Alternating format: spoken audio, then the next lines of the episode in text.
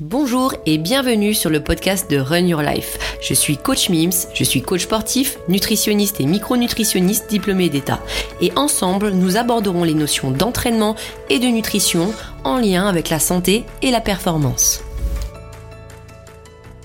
Bonjour et bienvenue sur ce nouvel épisode de Run Your Life. Aujourd'hui, nous allons parler de surentraînement, nous allons le détailler. Le but, c'est pas de refaire tout le podcast sur le surentraînement que nous avons fait sur Stronger Things, où on avait l'avis de différents interlocuteurs, dont Willy, par exemple, qui donnait son expérience de sportif de haut niveau. Aujourd'hui, le but, c'est vraiment de pouvoir mettre en place des outils opérationnels contre le surentraînement. Dans cet épisode, on va voir déjà ce que c'est le surentraînement, même si on l'a déjà expliqué dans l'épisode de Stronger Things, comment l'éviter, les causes et les symptômes. Si vraiment vous voulez les détails de ces parties-là, allez directement sur YouTube Stronger Things, vous verrez qu'on va le détailler très amplement. Puis, de manière plus détaillé. On va parler ici des stratégies de récupération, des tests et les biomarqueurs. Donc si vous faites des prises de sang, si un jour vous sentez euh, ou vous avez des symptômes de surentraînement pour le confirmer. Et on ira faire un focus sur la nutrition et la micronutrition. Déjà, le quoi? Le surentraînement, c'est un désordre neuroendocrinien il va baisser les performances, donc c'est une baisse de performance, et c'est pas possible en fait de maintenir la charge de travail habituelle quand on est dans cette situation. On est dans une sorte de fatigue persistante, problème de santé, on a une perturbation du sommeil et de l'humeur. Tout ça, c'est pas moi qui l'ai défini, c'est Makinan dans les années 2000 qui a vraiment mis cet accent sur cette définition. Donc déjà là dans cette phrase, on a quelque chose d'assez court, c'est désordre, baisse de perf, pas possible de maintenir une charge de travail habituelle, fatigue, problème de santé, perturbation. Donc problème de santé, hein, vous allez vraiment être plutôt dans je tombe malade souvent ou je me blesse, perturbation du sommeil et de l'humeur, donc irritabilité. On va venir vraiment en détail là-dessus tout à l'heure. Le corps, à savoir, ne devient pas plus fort en s'entraînant, il devient, il devient pas plus fort ni en durant en fait, il devient en récupérant de l'effort précédent. Donc ça c'est souvent des conceptions qu'on se fait, on a l'impression qu'en s'entraînant très dur et en s'envoyant dans le mal très fort, on va progresser. C'est pas ça, c'est la récupération après ce type d'entraînement, par exemple qui est probable, qui va compter. Si vous voyez que vous avez une récupération qui est inférieure en termes de temps ou de qualité à l'effort que vous avez fourni, dans ce cas-là, vous n'êtes pas du tout en train d'adapter votre corps à l'effort. Il faut se dire aussi que 65% des athlètes d'endurance ont déjà vécu une forme de surentraînement. Ça veut dire quoi? Ça veut dire que qu'on soit athlète d'endurance, qu'on soit athlète par exemple de crossfit ou qu'on soit athlète dans des formes de, euh, de, sport où il y a beaucoup d'intensité, comme le rugby par exemple, on peut atteindre euh, un surentraînement. Et donc il faut vraiment faire attention. Ça dépend pas du volume entier de travail, ça va dépendre de l'intelligence du travail. Par exemple, un athlète d'endurance pourrait totalement encaisser le volume. Cependant, ce qu'il peut pas faire, c'est encaisser trop d'intensité dans son plan d'entraînement et dans ce cas-là, il faut vraiment varier sa planification d'entraînement comme un athlète de CrossFit où on a de la basse intensité, de la moyenne intensité et de la haute intensité. C'est ça la clé. Puis entre avoir une récupération il va y avoir différents types de récupération, des récupérations en forme courte, moyenne longue. On va en parler, mais en tout cas, sachez que la, récupération courte, c'est celle qui a lieu tout de suite après l'entraînement. Elle est tout aussi importante qu'une récupération de type longue, comme euh, des rest des jours de repos. Donc, tout d'abord, c'est quoi? L'importance de la récupération. L'entraînement provoque des adaptations. Si on se repose, on a une progression. Donc ça veut dire que si vous vous entraînez tout le temps et que vous ne vous reposez pas, vous n'aurez pas de progression. La récupération doit être supérieure au stress que vous avez vécu, donc comme je vous l'ai dit à l'instant.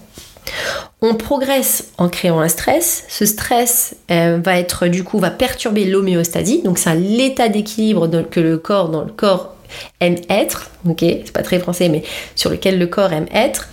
Et pendant la récupération, le corps va s'adapter et augmenter son, sa nouvelle, on va dire, son palier d'homéostasie en anticipant le prochain stress ou l'entraînement. Donc ça veut dire quoi? Votre corps il aime un état d'équilibre, vous allez vous entraîner, vous allez perturber ce niveau d'équilibre. Vous allez récupérer et dans cette récupération, votre corps va anticiper le prochain stress et donc il va augmenter encore votre seuil de sorte à ce que le prochain entraînement, il soit euh, en fait vous, ayez plus de tolérance et donc augmenter à chaque fois progressivement ben, votre, vos capacités physiques. Cependant, si vous ne laissez pas à votre corps le temps de s'adapter et aller créer cette nouvelle, ce nouveau palier d'homéostasie, vous n'allez pas progresser. À des moments, vous allez avoir besoin de plus de récupération. À des moments, vous allez mettre l'accent beaucoup plus sur les entraînements. Tout ça va dépendre de votre planning d'entraînement, de vos plannings de saison, euh, va dépendre aussi de votre environnement euh, personnel. Donc le travail, euh, le stress, les enfants, etc. Donc ça, c'est des choses qu'il faut prendre en compte. Souvent, on a l'impression de réfléchir que dans le scope de l'entraînement, mais on a dépassé pour la plupart d'entre nous euh, euh, ce, palier où on se dit bon, ben, on va être sportif de haut niveau et on va s'entraîner que pour ça. En général, ça, ça arrive très tôt. Euh, et donc, il faut vraiment définir son why, le pourquoi je fais les choses, pourquoi je m'entraîne sans se voiler la face et de là de programmer intelligemment sa saison si vous voulez faire des compétitions. Ça ne veut pas dire que vous n'aurez jamais un, statut de haut niveau, donc il ne faut pas s'entraîner.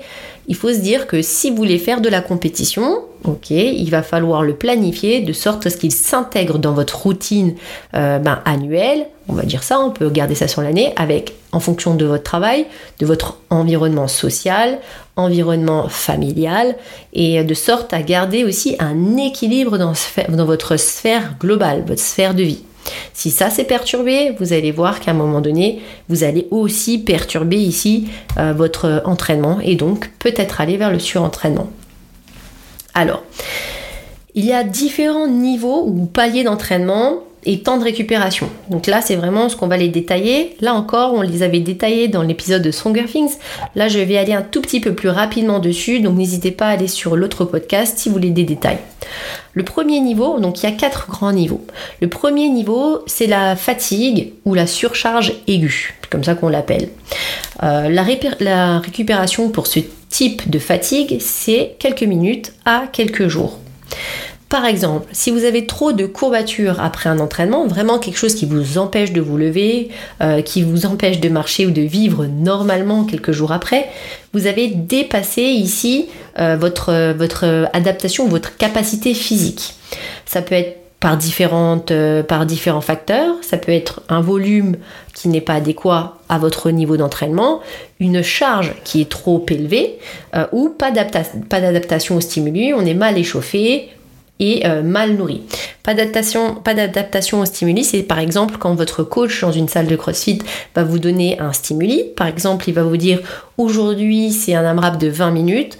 Le but c'est d'aller à tel et tel rythme, de faire tant et tant de minutes par exercice par exemple, et donc de trouver la charge adéquate pour le faire et que vous vous dites bon ben je m'en fous ça a l'air trop simple et du coup je mets plus lourd et que vous craquez au bout de 7 minutes et qu'après vous survivez par exemple, vous n'avez pas respecté le stimuli et donc vous n'allez pas avoir les bonnes capacités d'adaptation ou les capacités d'adaptation adaptives qui sont liées à cet entraînement. Donc faites toujours attention au briefing du coach.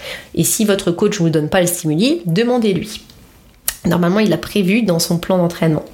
C'est pareil en endurance. Hein. Euh, le deuxième niveau, c'est la surcharge fonctionnelle. Là, ce qu'on veut, c'est que le travail ne, va pas, ne dépasse pas la surcharge. Donc ça veut dire qu'on veut s'entraîner, mais qu'on ne dépasse pas justement la surcharge de l'entraînement. Donc on aille la, c'est comme si la surcharge était une ligne rouge, mais qu'on aille juste en dessous légèrement. Donc là, si vous respectez ça, le volume et la charge, vous aurez de l'amélioration. Donc ça, c'est vraiment quelque chose qui est intéressant, cette surchargé fonctionnel et donc vous permet rapidement de récupérer puisque là, la récup sera de quelques jours à semaine. En général, ce besoin-là est de 2 à 3 jours de repos. Si je prends l'exemple du CrossFit et donc de la programmation de la méthodologie CrossFit, vous avez deux grands plans d'entraînement qui sont prévus. Soit le 3 jours d'entraînement, 1 jour de repos, ou le 5 jours d'entraînement, 2 jours de repos. Donc de manière générale, ce qu'on constate, c'est que les personnes ne font pas ici le quatrième jour off ou euh, font encore un autre entraînement. Ou s'ils s'entraînent 5 jours, en général, ils s'entraînent 6. ok? Ils n'ont pas deux jours vraiment off.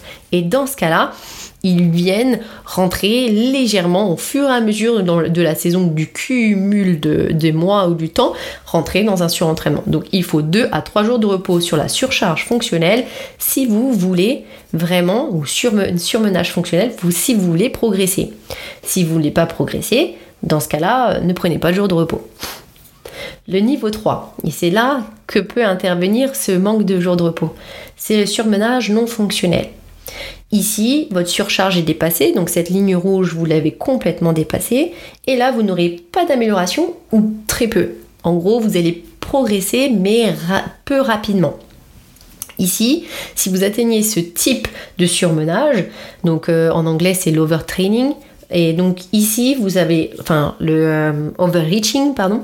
Et donc là, si vous êtes dans ce type d'overreaching, la récup, elle peut durer de quelques semaines et euh, en général, quand vous avez fait cette récup de quelques semaines, votre niveau revient à l'état initial. Donc vous n'avez pas de progression. Alors on retrouve ce cas de figure souvent chez les personnes qui mettent bouchée double pour pouvoir progresser rapidement. Ces personnes-là, elles sont typiquement dans le surmenage non fonctionnel.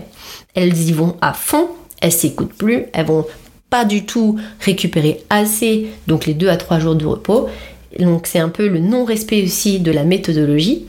Et dans ce cas-là, eh ben vous vous retrouvez à avoir une longue récup quand votre corps va vous l'imposer. Et en plus, votre progression retournera à l'état initial. Donc tout ça, c'est un coup d'épée dans l'eau. Ici. Donc comment est-ce que ça se passe déjà dans ce type de récupération? Si vous êtes dans ce type de, de config, il faut récupérer 2 à 3 jours déjà de manière consécutive on vient réduire l'intensité et le volume de 30 à 40% pendant une à deux semaines qui suit ce temps de récup. 2 à 3 jours et réduction du volume. Normalement, vous êtes sur euh, un nombre de séances qui va euh, de 2 à 3 séances par semaine pour pouvoir vraiment diminuer le volume correctement. Donc là, sachez que c'est réversible à moyen terme. Donc là encore, si vous arrivez à détecter cette phase-là, Sachez que c'est pas pas grave ultimement, mais il faut savoir s'écouter, venir récupérer rapidement de manière totale et après réinclure de la progressivité dans sa reprise. Le niveau 4, c'est euh, l'objet ici de ce podcast. Le surentraînement. Ici, la récupération, ben, elle va être euh, très aléatoire. On est vraiment euh, sur quelques semaines, en général à quelques mois.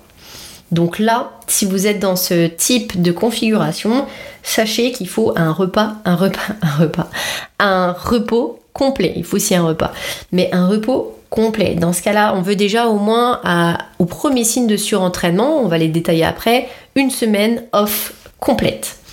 Et après, on vient s'entraîner de 0 à 3 fois, donc euh, c'est très léger les semaines qui suivent, entre 6 à 12 semaines pendant 6 à 12 semaines, si vous arrivez dans un état de surentraînement, dans ce cas-là, vous devez ajouter 3 séances maximum et encore, ça doit être des séances faciles qui ne doivent pas être du tout contraignantes, que ce soit mentalement ou physiquement. En général, euh, c'est malheureux, mais sachez qu'en fait, on sait qu'on est en surentraînement seulement quand on y est. Donc là, je vais vous donner des outils pour le détecter, mais sachez quand même que vous puissiez ici vous détecter sur ces différentes phases, notamment le niveau 3 et le niveau 4. Le niveau 3, ça vous permettra de rapidement récupérer pour pas aller sur un schéma de récupération trop long et handicapant, qui fera que bah, vous pourrez même abandonner. Et niveau 4, celui-ci, physiologiquement, il va avoir un impact qui va être, être long. Donc euh, vraiment, faites attention à ça. Les signes donc physiques, et donc on va appeler ça la clinique. Les signes, c'est vraiment ce que vous allez ressentir, ce que vous allez nommer euh, en termes de ressenti. Donc déjà, les premiers signes du surentraînement, ça va être la baisse de performance. Vous allez aussi avoir des problèmes de concentration. Vous allez aussi contre-performer. Vous savez, c'est les moments où ben, vous êtes sur une charge qui euh, n'est totalement que d'habitude vous arrivez à soulever et puis là, ça passe pas, vous revenez encore, ça passe pas, le lendemain, voilà, c'est vraiment un, cumul entre guillemets de, contre-perf. vous avez une augmentation de votre irritabilité et de votre anxiété. Vous avez l'envie de dormir beaucoup plus souvent en journée. Vous avez une fatigue excessive, vraiment vous le ressentez, votre corps est vraiment lourd. Vous avez des jambes lourdes, vous avez euh, vous souffrez de dépression, vous avez aussi une perte de motivation totale euh, pour l'entraînement ou euh, pour la méthodologie, par exemple. si maintenant vous êtes un, athlète qui allait en surentraînement en cyclisme, et eh ben vous êtes quelqu'un qui va être dégoûté du cyclisme. D'accord? Pareil en crossfit, si à un moment donné vous vous trouvez dégoûté de ça, il faut prendre du recul, c'est que vous avez atteint une forme de surentraînement. Donc euh, une perte d'adhésion aussi au programme. Donc là, c'est euh, par exemple, euh, vous faites une programmation, vous n'aimez plus, vous pensez qu'elle est plus du tout adéquate, vous êtes dans votre box, vous dites je m'ennuie. Sachez que ben, la programmation, hein, on va pas tout réinventer, que ce soit en termes de d'endurance ou en cyclisme ou en crossfit, ou peu importe. certes, ça va vous amuser un petit peu sur les premiers jours, mais vous allez vite revenir sur cet état où vous êtes plus motivé. Donc au lieu de blâmer euh, une programmation, de blâmer votre box, euh, le honneur de la box ou votre coach, dans ce cas-là, essayez de regarder plutôt vous et votre état de récupération. De manière plus factuelle, vous aurez aussi la fréquence cardiaque de repos qui augmentera sur quelques jours. Donc ça ne veut pas dire que si le lendemain d'un entraînement, votre fréquence cardiaque de repos est élevée, que vous êtes en surentraînement. Attention, hein. tous ces signes-là, c'est plutôt un cumul de ces signes sur quelques jours ou euh, une semaine, deux semaines votre HRV. Donc là, lui aussi, il va euh, être euh, diminué sur quelques jours. Le HRV, c'est vraiment une mesure de votre, rythme cardiaque ici et une différence qui est faite entre eux pour pouvoir, juste entre deux battements, qui permettra d'établir une mesure. Cette mesure, vous pouvez la prendre avec votre montre, vous pouvez l'avoir avec un hoop, vous pouvez l'avoir avec un outil qui s'appelle Oura aussi. Donc le HRV est quelque chose d'assez fiable. C'est pas quelque chose à comparer entre chacun. On aura tous des niveaux d'HRV différents. Mais par contre, si vous voyez qu'il sur quelques jours il est bas, dans ce cas-là, ça veut dire que vous êtes dans une forme de euh, surentraînement ou juste avant de surmenage.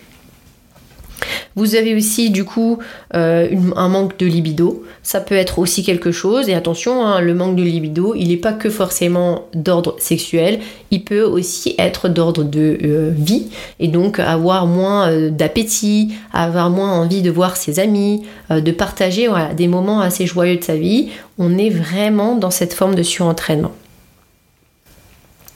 Donc là, euh, on peut aussi déterminer, maintenant qu'on a vu ces signes cliniques, on peut déterminer les causes directement. Donc là, comme je vous l'ai dit tout à l'heure, c'est une charge trop importante, non assumée par la personne. Donc là, ça veut dire qu'on a un manque de progressivité dans, euh, dans son plan d'entraînement. On a aussi une récup qui n'est pas forcément idéale. Donc comme je vous disais, un problème de balance entre l'entraînement et la récupération vous faites des compétitions trop, trop fréquentes, pardon. Les compétitions trop fréquentes, sachez que même si on a l'impression qu'on fait que deux WOD par jour, que ça en fait six dans le week-end, par exemple, si c'est un week-end de trois jours ou si vous en faites trois chaque jour, on a l'impression que c'est peu, mais il y a tout l'environnement euh, qui va avec. Vous êtes, vous vous déplacez, vous allez euh, dans un endroit où vous allez moins bien dormir, puisque c'est pas chez vous, vous aurez d'autres habitudes, vous aurez du stress, ce genre de choses, et c'est vraiment impactant. Et donc sachez que ça, ça a vraiment euh, un impact sur votre entraînement et votre plan d'entraînement. Donc ça à inclure. Vous ne pouvez pas faire le dimanche, samedi, dimanche une compétition et le lundi refaire un entraînement. C'est pas possible. Aussi, euh, vous pourrez euh, tomber malade souvent le fait de tomber malade, que vous ayez des allergies, par exemple en saison, que euh, vous euh, chopiez un rhume ou quoi, une angine, ça peut complètement déstabiliser votre physiologie et dans ce cas-là, votre manière de vous entraîner. Et si vous vous entraînez trop fort dans des moments où vous êtes faible, vous pourrez tomber dans, une, dans un surmenage. Le stress, euh, qu'il soit euh, donc euh, physiologique qu'on a vu via l'entraînement ou aussi via un boulot qui est dur si vous travaillez comme par exemple dans le bâtiment ou quoi que ce soit mais il peut être aussi psychologique et c'est souvent des phénomènes qu'on vient peu penser quand on s'entraîne ou quand on augmente notre charge d'entraînement ou quand on veut progresser dans, dans, une, dans, une, dans une je sais pas, un sport par exemple. Donc le stress psychologique, c'est euh, votre famille, c'est l'école, c'est votre travail, c'est votre vos collègues, ça peut être euh, voilà plein de choses comme ça. En, en, autre stress, vous avez un stress environnemental et là vous êtes par exemple dans une ville, euh, vous avez beaucoup beaucoup de, pollution, vous, avez, vous êtes exposé à beaucoup de polluants, vous êtes exposé à énormément de bruit, donc des pollutions sonores, des, des pollutions aussi par exemple de, de jour visuel. Par exemple, la nuit, vous n'avez pas forcément une, une bonne... Euh, euh, une chambre très sombre, voilà, tout ça vous empêche de dormir et de vous adapter correctement. Donc là, sachez que ça, ça fait partie des causes. Donc ne prenez pas toujours en compte l'entraînement, prenez en compte vraiment tout ce qui se passe autour aussi. D'accord? Et ça, ce qui est intéressant, c'est Thibaut dans euh, Stronger Things, il vient vraiment détailler ici les différents curseurs, curseurs d'entraînement, de récupération et aussi les curseurs de la vie qui font qu'à un moment donné, on trouve sa balance. Maintenant, venons-en au test. Comment on peut tester ces formes de surentraînement? Donc, déjà, de manière méthodique, on le fait aux États-Unis, on peut faire une test de grippe. Euh, on fait un test de grippe, force ici au niveau de la main, on a un appareil qui mesure ça. Si là encore il est vraiment changeant sur quelques jours, on peut dire qu'on est dans une, dans une forme de surmenage. On fait aussi des sauts verticaux. Et donc ça, ça arrive en début d'entraînement. Bien entendu, vous êtes échauffé, vous avez votre cible actuelle, vous venez à chaque fois la toucher. Et dans ce cas-là, si vous voyez que vous avez vraiment du mal à l'atteindre, ça peut montrer aussi que vous avez un problème donc d'adaptation et donc de surentraînement.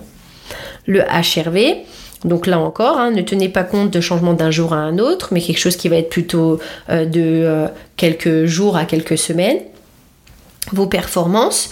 Donc là, c'est aussi un test. Par exemple, vous dites, euh, voilà, je, je, suis pas sûre. D'habitude, mon 400 mètres, je le fais en 1 minute 10, par exemple. Je dis ça au pif. Et eh ben, vous dites, voilà, je vais tester et je fais un 400 mètres. Et vous voyez si, est, si le temps est vraiment discordant. Vous pouvez faire, du coup, vous pouvez aussi Checkez votre température corporelle, euh, votre température basale. Si elle augmente, c'est un signe de surentraînement. Si votre temps de récupération, par exemple pour un, entraînement que vous avez l'habitude de faire, est plus long, donc vous sentez que vous avez tous les signes que vous avez avant, ou plus de fatigue, plus de courbatures, alors que vous avez l'habitude de faire cet entraînement, il n'est pas aussi impactant, et qu'il vous faut par exemple 3 jours à la place de 1 jour, sachez qu'il faut prendre plus de récupération et faire attention au surentraînement. Vous pouvez aussi établir une sorte de questionnaire.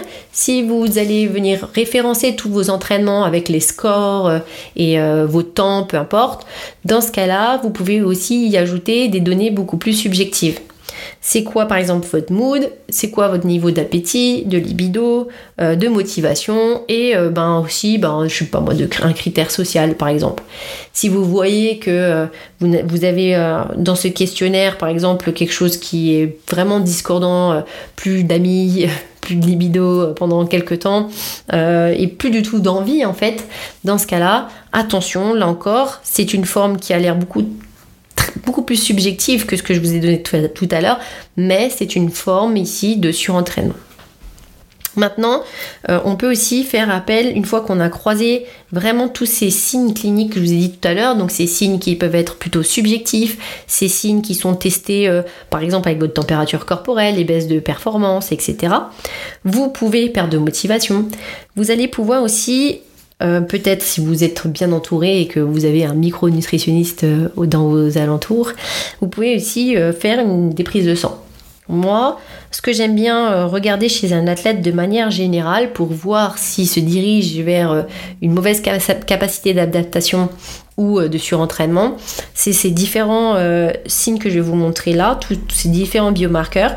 En gros, ils seront toujours fluctuants si vous vous entraînez. Si par exemple vous dites je vais mesurer, je sais pas moi, le cortisol, donc euh, une hormone qui lutte contre le stress, et que euh, bah, change le lendemain d'un entraînement, c'est tout à fait normal. Par contre, encore une fois, si ces biomarqueurs perdurent dans le temps, alors ça veut dire que là l'athlète court ici au surentraînement. Donc déjà, euh, il y a plein d'indicateurs. Par exemple, si vous regardez euh, vraiment tous les hématocrites, tout ce qui est votre système immunitaire, ce que votre médecin pourra vous prescrire, et eh bien là, vous aurez déjà des bons critères. Si vous voyez que vous avez une immunité qui est à la baisse, ou euh, par exemple, je sais pas moi, des lymphocytes qui viennent vraiment vraiment être beaucoup trop au-dessus de la norme, dans ce cas-là, ça veut dire que vous avez un système immunitaire challengé et il se peut fortement que c'est l'entraînement. Donc là, c'est euh, à voir dans un contexte, hein, d'accord? Si vous êtes euh, au travail, euh, si vous avez beaucoup, vous êtes tombé malade, quelqu'un vous a refilé une crève, donc faites pas attention à ça. Après, euh, ce que euh, j'aime bien regarder chez un athlète, de manière générale, déjà c'est son niveau euh, vitamine, vitamine B9, vitamine B12, les vitamines A, E et D. A, E et D, pourquoi? Ben, La vitamine D, vous verrez, elle sera jamais remboursée. Moi, je la demande à chaque fois, même dans mes propres bilans, parce que c'est quelque chose qu'il faut surveiller. C'est quelque chose qu'il faut surveiller surtout à l'approche de l'hiver. C'est ce qui fait qu'on a aussi un manque de motivation, de performance dans les saisons hivernales. Dans ce cas-là, on peut se supplémenter de manière intelligente. La vitamine D ne se supplémente pas à l'aveugle de manière générale vitamine B9, B12, donc ça rentre dans beaucoup beaucoup de, systèmes, euh, dont euh, par exemple les systèmes d'homocystéine aussi, qui vous permet de pouvoir avoir un système cardiovasculaire sain. Et donc ça c'est important, ça vient de toutes les vitamines 6, 9, 12. Du coup ça va vous permettre de pouvoir euh, avoir justement un bon système efficace. Donc homocystéine c'est aussi quelque chose que je regarde pour voir ben, la, capacité du coup de l'athlète à pouvoir justement avoir un bon système. J'aime bien regarder la testostérone et euh, du coup la SHBG. Ne faites jamais la testostérone seule, elle est ininterprétable. je le vois souvent des médecins qui testent la testo, mais en vrai, on ne peut pas savoir si on ne connaît pas la SHBG. Et vous allez pouvoir connaître la fraction libre de votre testostérone, donc celle qui vous permet réellement de pouvoir performer. Que ce soit valable chez les hommes et chez les femmes, c'est un bon indicateur. Et ça vous permet de voir si vous êtes en dessous des normes en tant qu'athlète. Bon, déjà, vous performez pas, malheureusement, mais c'est aussi un signe de surentraînement. Vous pouvez aussi regarder la CRP ultrasensible, c'est votre niveau d'inflammation, euh, donc à un état très euh, minuscule, ce qui vous permet même de détecter des inflammations intestinales. Coenzyme Q10, donc ça c'est un puissant antioxydant qui euh, est euh, le premier maillon de la chaîne respiratoire du cycle de Krebs. Donc ça veut dire que dans vos cellules vous avez des usines à énergie, des mitochondries. Euh, le premier, on va dire le premier maillon ici de cette chaîne est d'un passage de coenzyme Q10 ici et une action du coenzyme Q10. Et donc si vous il vous en manque, vous n'arriverez pas à passer au maillon suivant. Et donc à chaque fois c'est des transferts d'électrons, etc. là si vous êtes manquant dans ce en puissant antioxydant, vous arriverez pas forcément à avoir des mitochondries qui fonctionnent sainement et déjà de manière efficace. Euh, maintenant, en ce qui concerne déjà, ben là tout à l'heure je parlais de la testostérone, on peut aussi parler du sulfate de DHEA. Et ça, donc c'est vraiment tout ce qui est un précurseur d'hormones stéroïdiennes, dont la testostérone. Donc si votre sulfate de DHEA et la testo et SHBG sont pas forcément dans les bonnes normes, dans ce cas-là, ça ça peut, ça peut corréler euh, une dysfonction surrénalienne et donc euh, toute cette gestion stress vient euh, donc de, des productions hormonales liées aux glandes surrénales. Donc si vous voyez que ici on a du mal à produire de la DHEA, donc ici c'est dans les marqueurs c'est un sulfate de DHEA, dans ce cas-là vous aurez aussi du, du mal à créer la testo et en général c'est parce que le cortisol vole euh, tous ces, précurseurs pour pouvoir lutter contre le stress. Et donc là, en gros, le cortisol, c'est une hormone qui lutte contre le stress. Il y a plusieurs manières de le faire. le problème, c'est que le cortisol salivaire, c'est assez intéressant, mais il faut euh, pouvoir avoir un laboratoire fiable de prélèvement et d'interprétation, parce que souvent, ils sont pas forcément très fiables et donc vont donner des faux résultats. Mais si vous trouvez un laboratoire qui est fiable, vous pouvez ici euh, doser votre, cortisol salivaire au réveil, puis 30 minutes après. Et en général, on aime utiliser ce cycle à 20 heures aussi pour pouvoir comprendre ben, l'évolution en fonction du rythme circadien de votre cortisol et de savoir s'il est dans les normes, dans les différentes portions de temps et de la journée. Donc si vous voyez que c'est discordant, ça peut être soit un burn-in, trop de cortisol tout le temps. Donc là, on pourrait être dans un surbenage qui est, euh, qui est juste avant, donc non fonctionnel, et euh, ou fonctionnel si c'est quelque chose qui, avec lequel vous avez une récupération et que vous venez juste de, tester après, euh, je sais pas moi, 2-3 jours d'entraînement. Dans ce cas-là, ne soyez pas surpris. Par contre, euh, si maintenant vous voyez que c'est en dehors des normes et dans ce cas-là un défaut de production de cortisol, dans ce cas-là, ça peut être euh, du coup lié au surrénal et ça peut être euh, une dysfonction surrénalienne qui fait que vous, courez sur un petit burn-out. Et malheureusement, si les médecins en général prescrivent en général le cortisol urinaire, qui est pas du tout lié à cette histoire de courbe dans, la journée de temps, euh, c'est du rythme circadien. Dans ce cas-là, il est très peu interprétable puisque vous, vous, allez faire votre prise de sang à un moment donné, vous ne le saurez pas trop. Donc moi, ce que j'aime bien regarder aussi, c'est le 17OH stéroïde. Et euh, là, en fait, vous avez vraiment un regard sur la fonction euh, surrénalienne, puisque là, vous êtes euh, sur un dosage des métabolites euh, du cortisol, la manière dont votre foie a traité votre cortisol et connaître la quantité dans vos urines. Et ça, ben, ça donne un bon reflet sur votre fonction surrénalienne.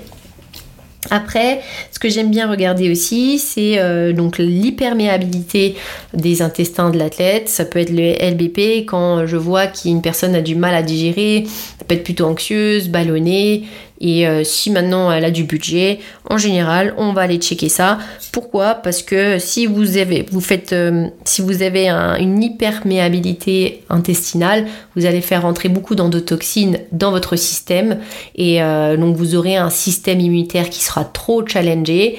Et dans ce cas-là, vous pourrez tomber malade et vous aurez des problèmes aussi. donc vous avez un stress physiologique en plus du stress de l'entraînement. En gros, les deux peuvent être liés. Ça peut être aussi l'entraînement qui vient créer cette hyperperméabilité, donc euh, aussi votre nutrition. Donc c'est vraiment un cercle vicieux qui a surveillé. Il faut comprendre la racine pour pouvoir y remédier. Donc voilà, ça, ça va être vraiment un, topo sur les prises de sang qui pourraient être faites. Maintenant, euh, les stratégies. Les stratégies ici pour contrer le surentraînement. Donc déjà, la récupération. Donc comme vous disiez, il y, a, différents types de récupération, courte, moyenne et longue. Courte, ça va être euh, directement après l'entraînement, donc quelques minutes à, euh, au lendemain. Euh, moyenne, ça peut être deux jours, trois jours. Et puis après, plus long, ça peut être semaine à mois. Et donc la récupération, elle commence après directement l'entraînement. Vous avez différents moyens de pouvoir l'enclencher. Ça va être le changement de musique. Si vous écoutez une musique très stimulante, dans ce cas-là, vous passez sur une musique douce et lente qui va permettre à votre système nerveux de pouvoir euh, switcher de mode et donc de passer sur euh, un autre mode que le mode combat. Euh, on va aussi avoir des techniques de respiration. Moi, celle que j'aime bien utiliser, c'est la, la, respiration carré. box briefing, c'est ce qu'ils utilisent chez les Navy. Et donc là, vous pouvez tenir de 3 à 10 minutes en général, vous inspirez sur 3, 4, 5 secondes, tout dépend. Vous choisissez un mode, donc par exemple 5 secondes, vous retenez votre respiration sur 5 secondes, vous expirez sur 5 secondes, vous retenez votre respiration sur 5 secondes et vous tournez comme ça de 3 à 10 minutes. Si vous voyez que c'est trop difficile, commencez par 3 secondes par exemple. Après, vous pouvez aussi utiliser les massages, pistolets. Donc euh, vous utilisez un Terragun par exemple. Pourquoi? Pour aller faire circuler les fluides et vraiment aller évacuer euh, les, euh, toutes les, anti, l'oxydation que vous avez créée, les radicaux libres. Et d'ailleurs, c'est aussi quelque chose que j'aime regarder. Je ne l'ai pas noté ici, mais vous pouvez aussi checker dans vos marqueurs biologiques toute votre oxydation. Donc là, j'ai mis plutôt votre, les vitamines A, E, c'est vraiment les antioxydants. Désolée de venir là-dessus maintenant, mais vous, pouvez aussi euh, regarder ici votre SOD, GPX. Donc ça, c'est la glutation peroxydase. Euh, vous pourrez avoir ici, du coup, votre capacité ici à pouvoir euh, justement à lutter contre ces ce, ce, stress oxydatif ou votre niveau oxydatif. Donc ça, c'est très intéressant. Dommage de le dire seulement maintenant. Vous pouvez du coup utiliser euh, donc le pistolet, comme vous disiez, pour aller évacuer. Donc si vous êtes bien hydraté, euh, vous allez évacuer ces, euh, pas toxines, mais on peut le dire si elles sont maltraitées. Dans ce cas, moi, ce que j'aime bien utiliser, c'est si j'ai pas de trame, je sais pas quoi faire, j'utilise GoWood. Et vraiment, ils ont une routine euh, après entraînement qui est intéressante puisque ça utilise euh, le Terragun et on vient sur une forme de récupération intelligente qui n'est pas que basée sur euh, je vais m'étirer pour récupérer. Là, vraiment, c'est en fonction de votre effort et en général, on va les cibler des endroits spécifiques. Vous pouvez utiliser des bains froids euh, donc euh, si vous faites des compétitions et que vous les récupérez rapidement ou si par exemple vous avez mal planifié votre saison et que vous avez je sais pas moi une compétition au bout d'un mois deux mois enfin allez un mois deux semaines, voilà, c'est ça que je voulais dire, deux semaines, un mois. Dans ce cas-là, il faut vraiment récupérer de la précédente compétition. Dans ce cas, utiliser des bains froids euh, ou euh, de, la cryothérapie. Vous n'aurez pas de gain par rapport à votre entraînement après lequel vous effectuez ça, mais par contre, vous allez récupérer plus rapidement. Vous allez stopper réellement euh, le système inflammatoire.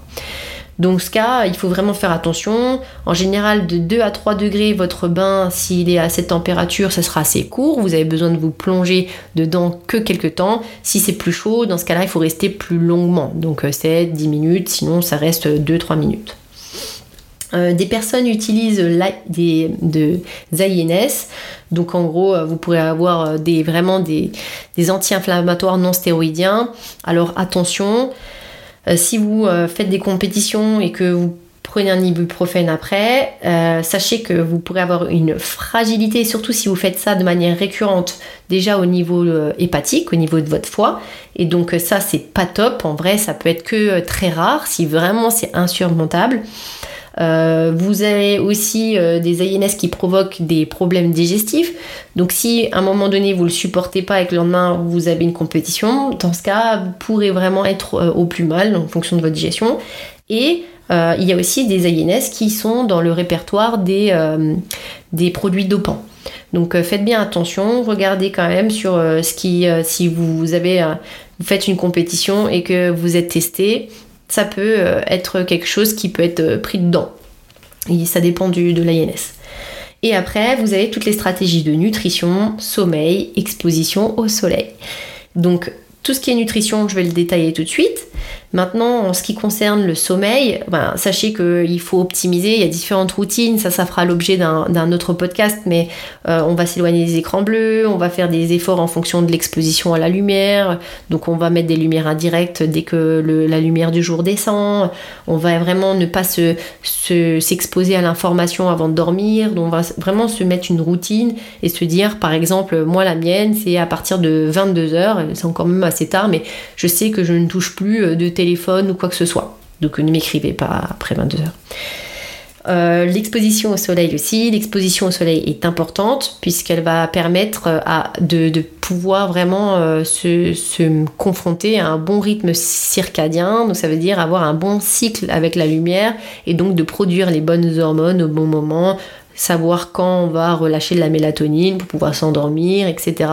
Créer son hormone de, de, croissance, etc. Et euh, du coup aussi, l'exposition euh, au soleil va jouer sur votre niveau de vitamine D.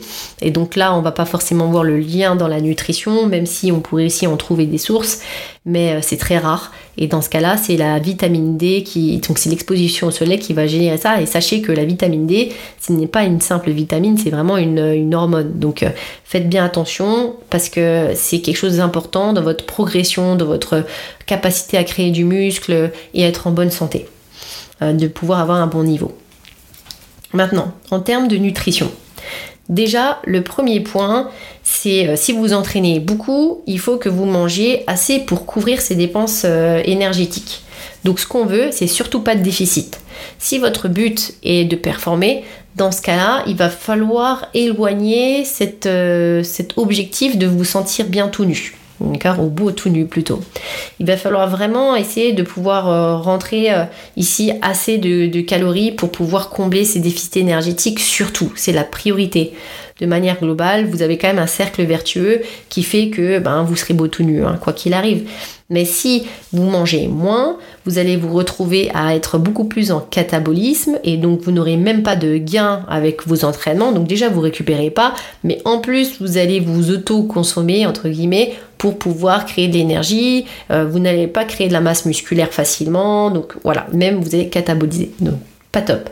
Si vous êtes à un pile entre guillemets entre vos dépenses et votre, vos entrées d'énergie, dans ce cas-là, vous n'optimisez pas euh, non plus votre prise de masse ou quoi que ce soit, mais au moins vous allez pouvoir euh, récupérer correctement et euh, vous progresser sur long terme. Puis, si vous avez un léger surplus ou quelque chose qui est bien bien réparti, hein, tout dépend des macros que vous allez utiliser, mais vous allez pouvoir créer du muscle et progresser. Si vous n'avez pas les moyens de faire un suivi nutritionnel, Sachez que je propose euh, une formule qui s'appelle Macro Solo. Elle est à 50 euros par mois, mais sur les 50 euros par mois, vous avez tout un parcours éducatif qui vous permet de mettre en place de bonnes habitudes progressivement. Vous avez aussi donc tous les documents qui viennent soutenir toute votre progression, mais aussi quelque chose qui va en lien avec votre pratique sportive.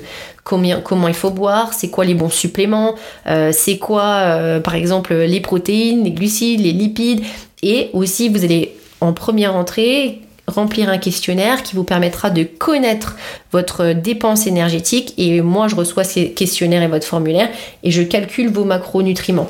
Et dans le parcours macro solo, je vous apprends à adapter ces niveaux macros, ces macros en fonction de vos résultats. Donc voilà, c'est vraiment une formule que j'ai créée pour donner accès à une connaissance en nutrition, mais aussi une indépendance en nutrition à un maximum de monde. Donc voilà, je, au cas où. Et on a un point chaque mois avec toutes les personnes qui participent à l'abonnement ensemble pour pouvoir ben, parler des progressions, euh, échanger sur nos processus. Donc voilà, c'était petite parenthèse sur justement ce déficit calorique. Hors compétition, on va avoir une nutrition riche en micronutriments, variés, entiers, de saison, locale. Cependant, euh, on va pas, euh, pendant les compétitions, vraiment se focaliser là-dessus. En compétition, on se focalise sur les calories. Même si j'aime pas dire ça, mais on veut vraiment avoir un bon niveau d'énergie. On ne va pas négliger les lipides, c'est un grand, principe, d'accord? C'est les précurseurs des hormones stéroïdiennes, testo par exemple, cortisol par exemple aussi. Ne pas euh, diaboliser les glucides. Ça, c'est quelque chose que j'ai vu souvent. Je vois aussi souvent ça dans des, des, planifications de diète. Il faut trouver le bon niveau de glucides qui vous permet de progresser et de bien récupérer. Surtout, euh, oubliez cette histoire de ne pas manger de glucides le soir ou de baisser vos glucides quand vous êtes en rest day. Vous n'êtes pas en train d'optimiser votre récupération en faisant ça. Il faut avoir aussi une nutrition riche en antioxydants. Donc qu'est-ce qu'on peut mettre dans les antioxydants? On peut mettre les baies, café, les thés, euh, tout ce qui est euh, légumes à feuilles vertes par exemple, euh, le chocolat noir, les betteraves, grâce à la bétaïne, le curcuma. Tout ça, très important de l'intégrer pourquoi? Parce que ça va vous permettre de soutenir le travail de vos usines à énergie et quand elles travaillent, elles, dégagent beaucoup de pollution. D'avoir ces antioxydants, ça va vous permettre de garder des mitochondries, donc des usines saines. On va avoir aussi euh, ben, un accent sur les grains entiers, hors compétition. Si vous les digérez, d'accord, faites bien attention. Donc là, euh, riz brun, quinoa, légumineuses, tout ça, c'est vraiment des calories pleines qui vous permettront hors saison de faire un plein sur l'ensemble de vos micronutriments. Donc en compétition, il faut manger voire plus euh, que besoin, surtout euh, soutenir à minima ces, ces calories, ça c'est sûr, donc faites attention si vous êtes stressé. Hydratation, elle doit être adéquate et dans ce cas-là, vous pourrez par exemple surveiller vos urines. Donc tout ça, c'est des choses que euh, je donne dans par exemple le parcours macro solo ou en suivi individualisé. Maintenant, si on fait un petit point sur les compléments qui vous pourraient être intéressants euh, contre le surentraînement, si à un moment donné vous devez euh, ou prévenir le surentraînement, si vous êtes quelqu'un qui vous entraînez beaucoup ou quelqu'un qui est dans une phase de surentraînement. Déjà, le magnésium. Le magnésium, c'est quelque chose que je prends tout le temps. En général, vous pouvez aller de 200 à 600 mg chez les femmes, 200 à 800 mg chez les hommes. Euh, la forme plutôt du bisglycinate de manière globale puisqu'elle est euh, beaucoup plus euh, digeste. Elle ne crée pas de stress digestif. Attention, comme je vous le disais tout à l'heure, hein, un sportif doit faire attention au stress digestif puisqu'il va venir entrer dans un stress physiologique supplémentaire qui entravera la progression et donc la récupération. Si vous vous entraînez de manière régulière, et que vous laissez peu d'opportunités à une récupération longue, vous pouvez utiliser l'ashwagandha. Si vous avez aussi une vie qui est stressante, vous avez beaucoup de paramètres comme ça à prendre en compte, qui vous êtes anxieux, voilà, vous vous entraînez, vous avez du stress physiologique, stress de extérieur, la pollution, l'environnement, etc. L'ashwagandha, c'est votre ami. Vraiment, il y a des points euh, de, d'amélioration même de votre force euh, grâce à l'ashwagandha et c'est complètement prouvé puisque euh, puisqu'il va épargner il va épargner toute cette utilisation de cortisol en fait c'est un modulatoire il va moduler votre niveau de cortisol. Donc au lieu qu'il monte trop haut il va il va monter de manière adéquate. Et quand au lieu qu'il descende trop bas il va descendre de manière adéquate. Donc il va vraiment c'est une plante adaptogène hein, qui va permettre de moduler ce niveau de stress et donc d'épargner le cortisol et donc de pouvoir créer plus de testostérone. Donc euh, ça, c'est un fait prouvé, la l'ashwagandha, ça marche très bien. Vitamine D. Donc là, euh, la vitamine D, le fer, le cuivre, vraiment ça, vous le faites quand vous avez euh, une prise de sang et vous allez pouvoir vous supplémenter de manière adéquate. Une vitamine D, si elle est déficitaire, dans ce cas, vous pouvez vous supplémenter avec une dose euh, qui respectera les, apports journaliers. Sachez que c'est comme pisser dans un violon, quoi. Hein. c'est dépenser de l'argent inutilement. Il faut se supplémenter de manière intelligente à ce moment-là. Le fer, euh, donc pareil, attention, si vous avez trop de fer, c'est très pro-inflammatoire. Dans ce cas-là, on ne se supplémente pas à l'aveugle. Nous les femmes, peut-être on peut le faire au moment où on a euh, nos règles. Le zinc, euh, l'iode, donc le zinc 15 mg par jour maximum. En fonction des dosages, vous pourrez augmenter. C'est aussi euh, quelque chose qui va vous permettre de pouvoir créer plus de testo. L'iode, c'est pour un bon fonctionnement thyroïdien. En général, on va sur une dose d'entretien de 150 microgrammes par jour. On peut aller plus si on a un vrai déficit en iode. Le sélénium, le coenzyme Q10 qui sont deux puissants antioxydants. Comme je vous le disais, pour la chaîne respiratoire, donc votre usine à énergie, c'est comme si vous, euh, avez le premier interrupteur pour... Euh, euh, le premier, euh, on va dire euh, la première chaîne de départ en fait de, travail. Et donc ça c'est vraiment le coenzyme Q10. Le sélénium c'est un puissant antioxydant qui vous permettra de pouvoir détoxer rapidement et du coup toutes ces toxines que vous pouvez emmagasiner durant votre comme le coenzyme Q10 hein, dans votre votre travail. C'est aussi le cas de la vitamine E, de la vitamine A, mais c'est aussi quelque chose qui vous aidera à avoir une thyroïde et donc un métabolisme sain. Les oméga 3, donc là, on va pas forcément le détailler, mais c'est vraiment quelque chose d'important. Si vous voulez aller sur mon, Instagram, je détaille quel type d'oméga 3 avec lequel se supplémenter. Si vraiment vous vous supplémentez, sinon privilégiez quand même les petits poissons gras, ça sera toujours la meilleure des choses. Vous pourrez aussi améliorer votre fonctionnement mitochondrien, euh, avec euh, euh, de la L-carnitine.